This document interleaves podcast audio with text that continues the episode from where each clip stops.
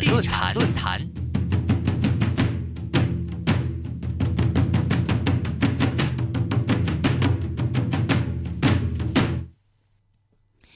金九银十到来了，那么对于内地的楼市而言，金九银十应该说是传统的旺季。那么在我们刚刚看到的八月份数据上来看的话，内地的楼市情况并不是很乐观，包括说商品房的销售面积和销售额都是出现了蛮大幅度的一个下降。那么金九银十是否是有助于啊内地的楼市是重新的是展现一些活力呢？那我们今天的电话。线上是请到了中原地产首席分析师张大伟先生，在我们电话线上，张先生您好。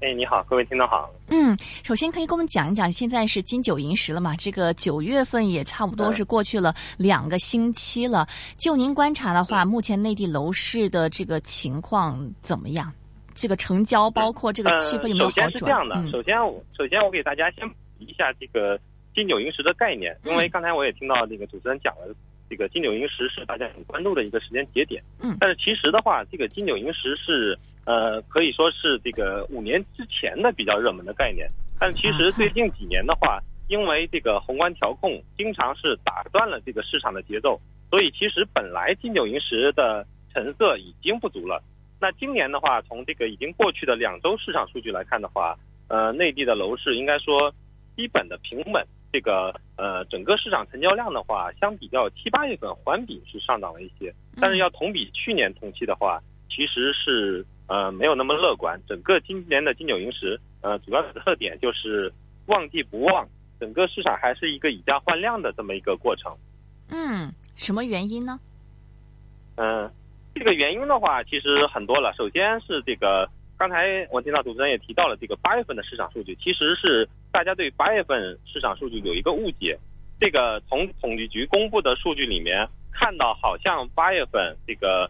同比的跌幅是在加深，实际中的话并不是这样。这个这个主要原因是因为这个大家可以拆翻一下数据看，从这个八月份单月的绝对值数据来看的话，嗯，实际中我们发现比七月份的成交量是复苏了一些的。这个主要原因是因为大家也都知道这个政策因素，因为各地在这个大陆的话，之前有四十六个城市是限购的，那现在六七月到八月份大概有三十九个城市松绑了限购，所以这个松绑限购的政策对市场的确有一些提振的影响，所以成交量在八月份事实上是环比复苏的，但是因为去年的八月份是一个大月，成交量非常高，所以同比的这个跌幅是加深的。整个市场来看的话，我们认为。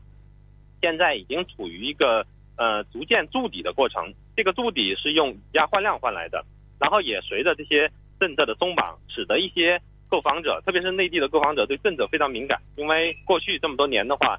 没有一个完整的市场调整周期，都是随着政策的波动而波动，特别是信贷，一旦信贷放松的话，这个市场成交量是会有一些反弹的。那从这个七八月份的这个变化来看，我们看到的这个。成交量筑底过程是随着几次定向降准，包括对一些这个农商行的这种降准降息，导致整个市场上面一些资金的回流，使得这个楼市的话有些复苏。那所以今年的话，我们认为九十月份成交量是会有一些复苏的。嗯，所以从这个呃目前的这个量价情况来看的话，但是库存情况还不是很乐观，包括统计局公布的数据都能看到，目前的库存量比两年前已经接近翻番了。这种情况下的话。开发商的资金压力比较大，所以他必须要选择以价换量。那整体来说的话，现在应该说是一个还是处于一个买卖双方博弈的这么一个时间节点。九十月份的话，会随着这个接近年底，很多个很多开发商的话是面临的有可能要加大促销的这么一个过程。但是从量量上来说的话，事实上这个我们认为筑底已经出现了。当然，从这个嗯楼市的这个从从跌到涨的话，它肯定是需要一个时间节点。首先，这个筑底的肯定是量。那未来的话，如果随着金九银十这种以价换量的出现，呃，我们也看到，包括像北京这些城市，最近像这两周的话，已经有一些接近日光盘的出现。这些日光盘的主要特征就是这个以价换量，它的价格相对比较便宜。呃，一旦价格便宜项目的话，可以做到日光，那证明市场已经接受了这个价格底线。那后面的话，其他项目有可能就不会出现价格战。这个价格的，只要比到这个日光的这种项目来定价，它就可以很快做到销售的话，这个市场有可能这个很快在调整一段之后，会逐渐的回归这个上涨的这么一个过程。明白。日光盘的话，您可不可以给我们介绍一下？比如说北京这些日光盘，大概会比这个以价换量话降价的幅度大概会有多少？大概，嗯，我们也观察过，这个在北京的话，大概这个价格的松动幅度是比之前，也就是大概比年初降价幅度在百分之十到十五，就可以做到去化速度能够达到百分之八十以上。那这种只要能够消化消化速度达到百分之八十以上的话，这种项目应该说就不可能再选择降价了。这个比较典型的像，呃，北京的东坝有一个项目，之前最高卖到三万八到四万，那这个在五月份的时候最低当时降到了三万一。那后续这个三万一的时候就当天日光，那后续这个价格也慢慢的出现了一点回升，现在大概卖三万三到三万四，所以可以看到，对于北京这种市场来看的话，这个价格只要降到百分之到十五，购房者还是意愿回到市场的，因为毕竟这个需求的总量还是非常庞大的。嗯，这个盘是在几环啊？大概什么位置？嗯，大概在五环边吧，五环五环边的位置，因为因为对于北京这个市场来说的话。呃，它虽然不如香港那么发达，呃，但是它也是个国际都市。现在城镇化已经接近结束了，基本上新建住宅都是在五环外，甚至到六环了。嗯，五环以内已经很少项目了。嗯嗯，它这个盘的话是属于那种大户型还是小户型啊？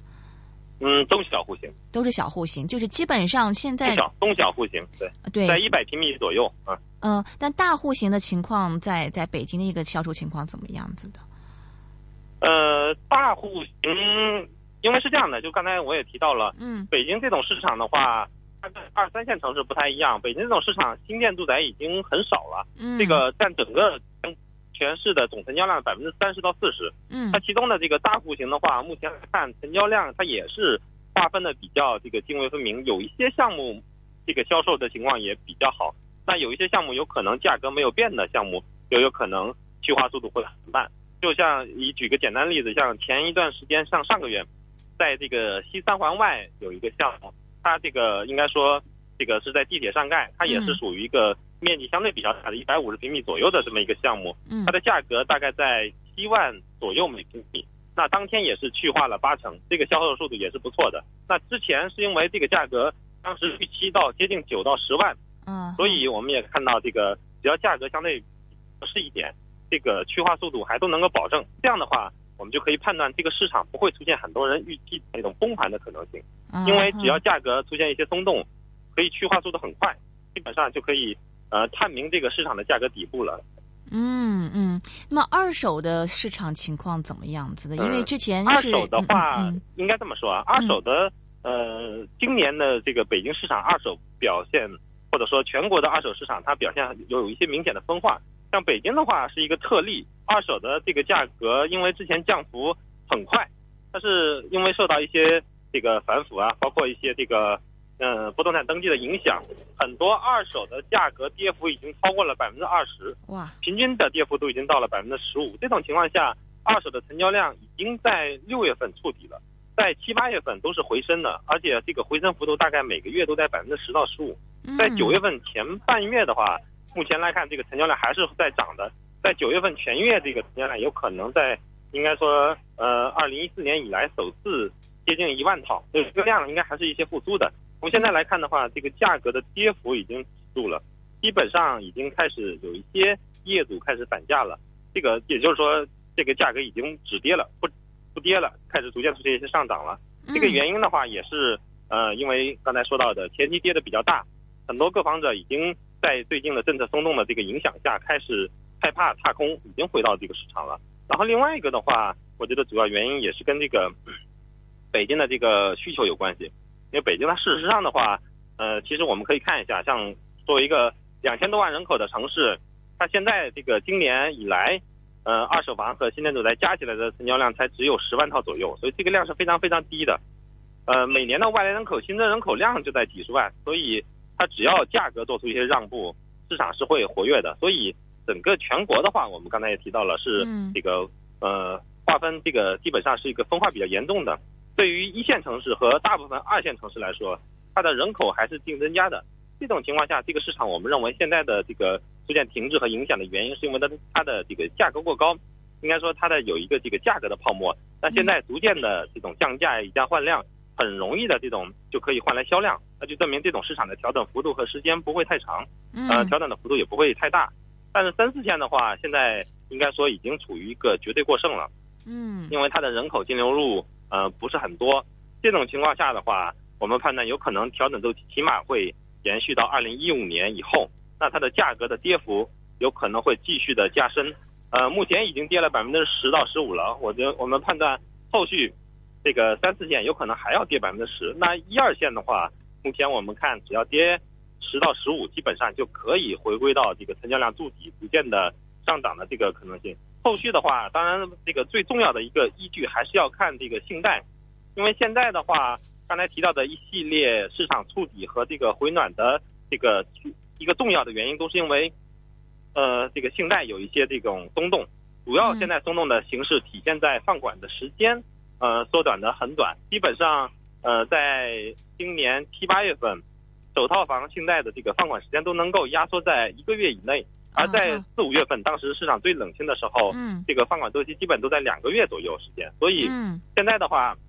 一些折扣就是首套房的信贷的这个折扣也在出现，嗯，那后续如果这个折扣继续加大的话，有可能这个市场我们会看到复苏的会更明显一点。那如果说这个信贷的这个折扣，呃，出现的比较晚，那有可能这个调整的周期也会长一些。整体来看的话，我们看这个购房者的话，现在已经相对比较呃积极的意识到现在这个市场接近底部了。但是这个信贷的话，还是影响这个底部出现的判断的这个呃购房者的数量的多少。明白，信贷方面的话，就是我也想问一下，因为之前是一直传出来是银行不愿意息贷嘛，不愿意把这个贷款放给这个购房者。现然后之前也有一些消息出来，包括好像这个上面有有一些政策说啊，要鼓励这个商业银行是把这个啊这个资金是贷出去嘛。那么现在这个信贷放松，主要是因为上面有这个政策压下来呢，还是说这个银行是转变态度？不是不是这样的。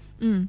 不是这样的，这个这个跟我们实际中了解的情况是不吻合的，因为这个银行不是说息贷啊，这个现在在这个大陆或者国内的话，没有什么行业比房地产，虽然说行虽然说房地产降温了，但是没有什么其他行业比房地产更好。你看这个 统计局公布的这个这个这个固定资产投资，房地产涨幅是百分之十三点八吧，这个没有其他任何一个宏观数据有这么好的指标的。嗯，所以这个房地产不是说息贷，而是说。房地产承受不了这么高的资金价格了，呃，对于购房者来说，在这个前几个月，我们看到，呃，大部分只要你愿意承受这个信贷上浮啊等等这种，基本上这个放款的时间，呃，还是能够维持在一个多月到两个月的。那在对于其他行业来说的话，这种这种时间你也不可能达到完成的。嗯，所以其实不是说这个现在呃银行息贷，而是说整个社会融资成本在提高，导致银行不可能以一个比较低的价格。释放给这个购房者，或者说释放给开发商，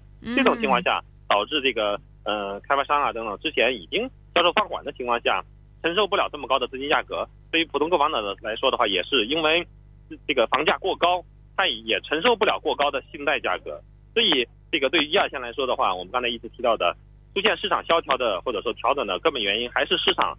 这个自身这个出现的这么一个。购房者已经承受不了现在的这种高房价和高信贷下的这种本身收入的话，它的涨幅已经呃远远的缓于这两个价格的上涨幅度。所以在这种逐渐出现信贷价格如果说出现一些松动，然后这个房价出现一些调整的话，呃，购房者因为这么庞大的需求基数，还是会有一些上涨的。嗯，定向降准的这一些政策，的确是会对这个资金价格有所帮助吗？听您刚才那个意思。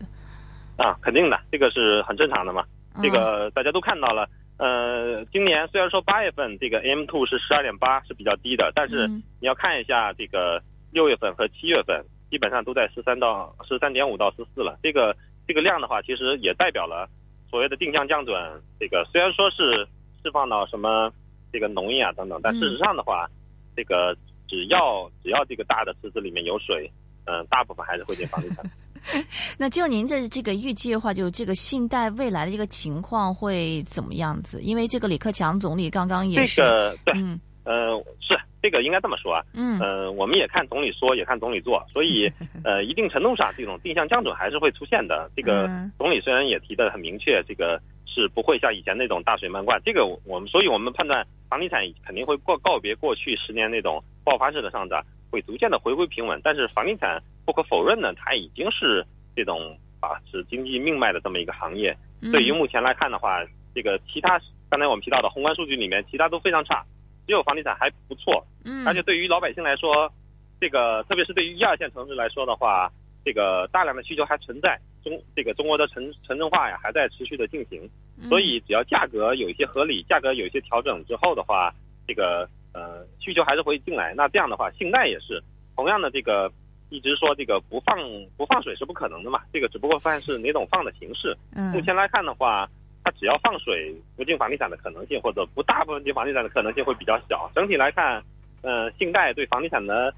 这个下半年的影响，呃，我们判断还是积极的。不会出现消极的影响。明白。另外的话，您这个一开始也提到嘛，其实这个呃有很多城市已经松绑了嘛，就是放松这个限购嘛。这一块其实我们香港这边一直在争论这个放松限购啊，对于这个嗯，就是鼓励啊投资者入市这个这个这个作用到底有多大？您觉得这个作用如何呢？嗯，它这个应该是我们从来不认为限购有多大影响，因为这个有可能香港会更法治一点。你想这个内地的话，这个香港人理解不了户籍，有可能理解不了这个户籍的。呃，对于这个限购来说，我们认为它真正的影响只出现在一线城市，因为一线城市落户的难度比较大。那像这个现在松绑限购的这三十九个城市，大部分落户的难度都不大，基本上你只要有一个稳定的工作。呃，就可以落户。那落户的话，你就可以买两套。然后这个夫妻就是双方的话，这个如果什么做一些什么假离婚呀什么的，这种就可以买四套。再有一个成年子女就可以买六套。所以这个限购本身不存在多大的影响。这个当然，它这个应该说对于心理层面还是有比较大的影响的。实际中的话，它的作用释放了多少购买力不好说，但是它对于这个现在呃经过这十年楼市发展的这个内地的居民的购房心理来说，它的。呃，影响会比较大，因为都知道这个呃，内地的话，市场经济这个是宏观调控下的市场经济，它是看这个呃政府这个宏观调控的。嗯那这个释放出来的这种呃，或者说释放出来的这种刺激的信号，会导致一些购房者害怕再次踏空。所以这一点的话，它应该说各地为什么在松绑限购做的比较积极，也是想释放一些市场的心理影响。实际中释放的购买力到底绝对值有多少？这个。应该说都不会很多。明白。另外的话，就是刚才您提到这个库存量嘛，就是相比两年前已经翻番嘛。这个是指全国情况还是哪些？这个全国，你刚才你刚才说的那个宏观数据，不是全国的宏观数据里面也提到了这个呃统计的这个全国的待售的这个住宅面积，它这个应该说增长的还是比较多的。当然，这个一定程度上也是跟这个现在。呃，库存的不均衡有关系。其实你看，这个一二线城市现在库存虽然说也有些上涨，但是这种呃库存的原因都是因为这个有一些高价地，或者说开发商资金情况还比较乐观，不愿意低价卖。但是三四线的话，现在呃已经普遍的存在的一些呃不能说是鬼城吧，但是起码我们可以认为它是一些空城了。这些这些的话，过高的这种库存压力的确是使得这种价格的调整幅度会会深一点。嗯哼，所以您呃认为说可能一二线城市百分之十到百分之十五这个调整幅度差不多，基本就会到位了。对，嗯嗯嗯。那么这个呃这个下一个的这个旺季，您觉得是会什么时候呢？嗯，我刚才也一直在说，就是房地产它是依赖信贷、依赖资金的。嗯。那这个我们判断这届政府不会说像以前那样，这个只要经济不景气就会大水漫灌。那所以。未来的像大家认为的那种旺季，包括什么金九银十，就有可能不会出现了。但是像这种正常的这种波动，市场的这种正常涨幅，因为你要看今年二零一四年前八个月的市场绝对值，它也还是历史第二，就仅次于二零一三年。只不过说是二零一三年的宏观数据，特别是房地产的宏观数据，包括投资、包括销售，都是历史最高的，所以显得今年呃，应该说。它其实温度就好像春天的温度和秋天的温度一样，有可能这两个温度一样，但你会感觉春天特别暖。这个这个，这是因为之前的这个冬天很冷。那今目前来看的话，你可你可能觉得这个二零一四年非常冷，但事实上是因为你刚刚过了一个夏天。嗯，对，嗯，OK，明白。那么这个最后一个问题了，就是呃，现在投资者入市，您建议吗？比如说在这个一二线城市里面，这个是这样的，嗯，我觉得对于现在一二线来说的话，呃，首先是看你有没有资格，有没有钱。那如果说在目前来看的话，你没有其他投资渠道，对于特别是对于内地来说的话，这个股票的话，这种对啊，包括现在这个。呃，这个都都没有人敢碰，所以，嗯，呃，有闲有有闲散资金的话，这个内地的，特别是一线城市的房产，在有资格的情况下，在购买一些核心地段或者说位置比较好的，还是一个比较好的选择。那如果说有其他更好的投资渠道的话，就比如说海外房产等等，嗯，可以做一些分散投资，但是毕竟那个有可能只是中产阶级以上才会考虑到的事儿。对于普通的有一些这种投资能力的普通人来说的话，我觉得。还是购买一线城市的房产会比较保值，有有一些这个将来上涨的空间。那三四线的话，就有可能就要谨慎一些，因为现在毕竟这种绝对的过剩已经是很明显的。嗯，不过这个马上也这个一直也在放风说要推房产税嘛，然后这一些您觉得后面呃有说二零一五年不靠谱，三到五年，那这个都是这些都是瞎说。啊哈？为什么？啊，这个很很可很很正常嘛。这种如果说推出房产税的话，那土地财政就不会就没有意义了嘛。嗯，所以这个都是一些不太懂不太懂中国经济的人这个传出来的谣言，不可能的。不管是从从简单的立法到这个执行，到到目前为止试点的上海和深圳执行的力度也很小。如果要全面执行的话，起码要三到五年。所以这个从楼市从现在来看的话，你起码要到二零一八年。才有可能有一些这个落地的可能性，那起码两三年内是不可能的。这个，这个，这种判断，二零一五年就会实行房产税的，连中国的基本政治生态都都没有了解。这个从立法这些，目前房产税法什么的都没有出来呢，所以不可能的。是，但这一块这个忧虑会不会影响，就限制说这个这个房价后面的一个增幅呢？您觉得？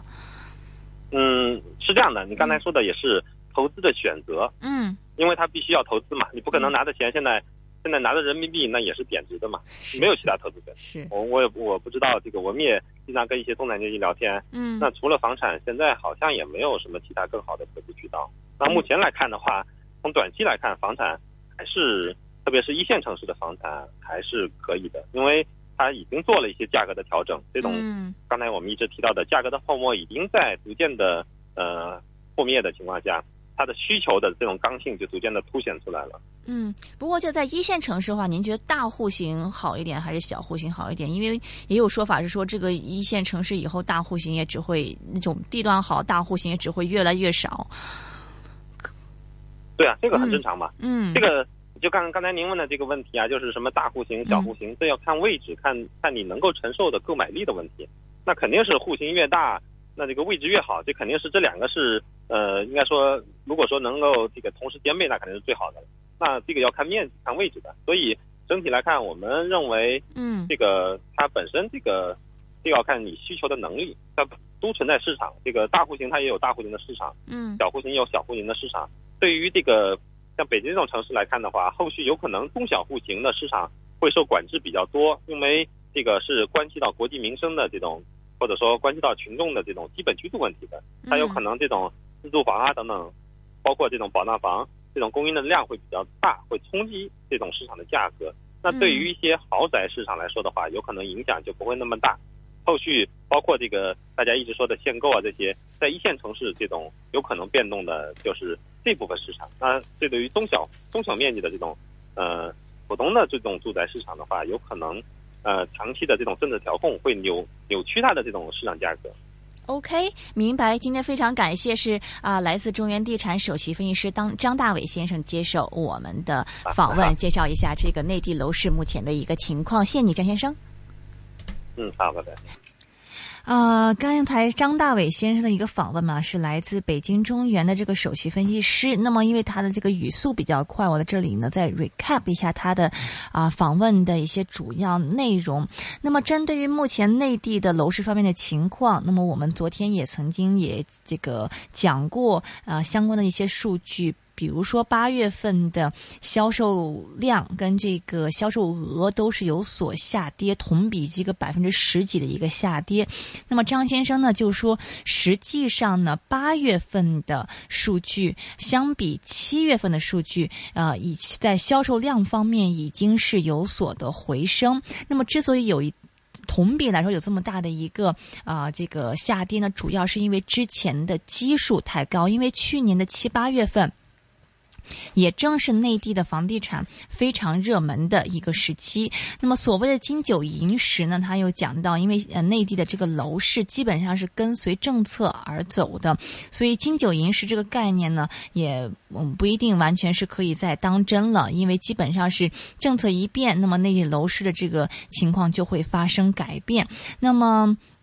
他又提到呢，是说啊、像这个北京那方面啊、还有这个一线城市，他认为这个房地产的个调整啊、起码从这个销售量上来说，可能是已经到了这个筑底的这么一个阶段了。为什么呢？因为北京的很多的这个楼盘，只要这个开发商一旦是把这个价格降低百分之十到百分之十五的话，马上就会出现日光盘。那么这也可以，他认为这样的一些现象也可可以是是啊、让这个市场是探出啊、投资者的一个底线到底是哪里。那么很多投资者怕踏空，所以现在也宁愿是啊、这个进入一个楼市。不过他认为呢，三四线城市相比一二线城市可能麻烦就会大一点，因为一二线城市的人口净流入还是比较大的，但是三四线城市呢。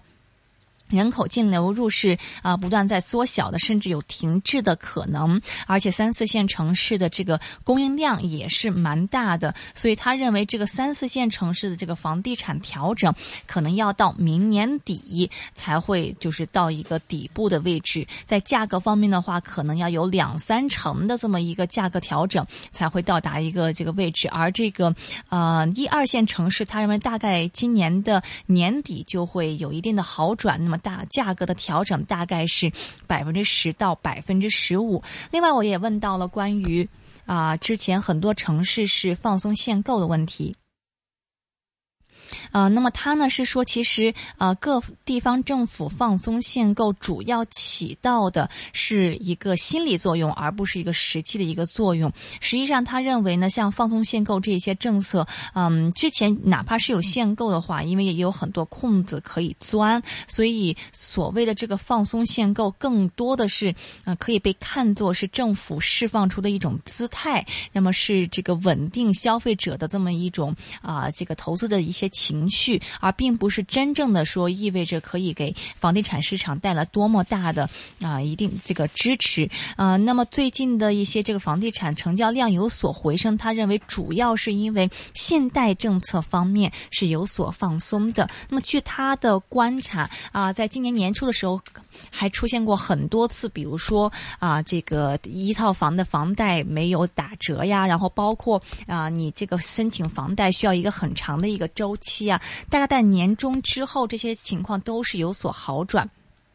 现在现在是越来越多的这个啊、地产呢，呃，这个第一套的这个首贷呢是可以拿到打折，而且呢，这个是呃放款的这个审批周期也是在缩短的。那么他认为呢，这跟之前的中央是定向降准有一定的关系。那么虽然是定向降准好，表面上是啊、把这个这个对对于一些农农业方面的一些贷款的这个啊、降降准嘛，但是实际上啊、他认为这些钱还是有一些是流到了房地产市场，所以整体是表现在这个地产方面的话，之前的信贷压力也有所宽松，是造就了现在的这么样的一个表现。另外，我又问到他说关于房地产税的一个问题，那么他呢是说。